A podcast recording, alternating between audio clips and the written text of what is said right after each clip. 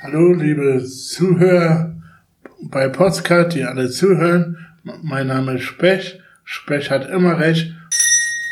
Man hat ein gutes Gefühl dabei und man denkt, oh toll, ähm, ich schütze jetzt das Klima, aber man tut eigentlich nichts.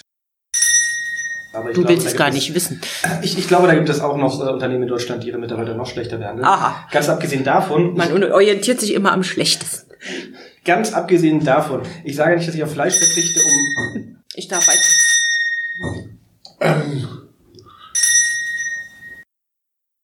Ich würde sagen, Specht hat recht, oder? ja. Und wer hat jetzt gewonnen?